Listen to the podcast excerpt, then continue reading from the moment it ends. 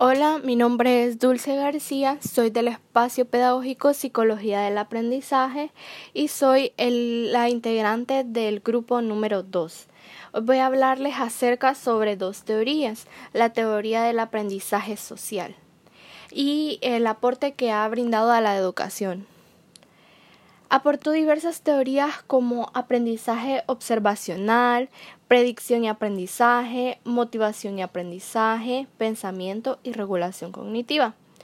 El aprendizaje social se basa en una teoría desarrollada por el psicólogo Albert Bandura, que propone que el aprendizaje es un proceso cognitivo que tiene un lugar de un contexto social y ocurre puramente a través de las observaciones o la instrucción directa, incluso en ausencia de reproducción motora o refuerzo directo. Considera los aspectos sociales de nuestra vida cotidiana. Hoy aprendemos mirando, escuchando y haciendo.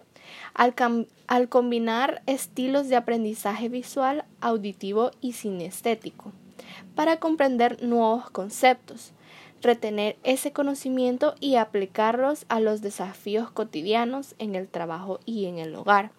Un ejemplo que puedo darles es de que si un estudiante ve una serie juvenil y en ella observa conductas, lenguajes únicos de esa serie, este estudiante imitará el personaje que más le llame la atención o con el que se identifique más. Esta imitación va desde el comportamiento, lenguaje y vestimenta de este. Otro ejemplo que puedo darles es eh, cuando un niño juega fútbol. Tal vez un niño no sabe cómo jugar fútbol, pero viendo que los demás niños hacen el esfuerzo para jugar, el, el niño ya va aprendiendo cómo se juega el fútbol y qué, y qué es lo que puede realizar con el balón.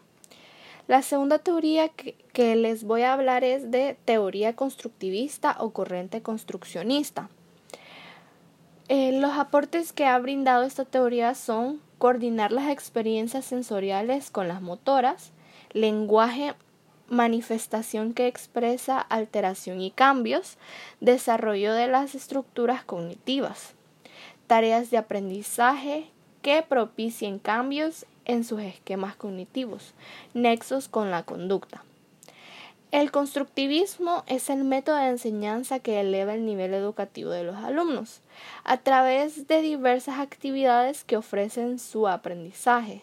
Sin embargo, pocas primarias lo han implementado.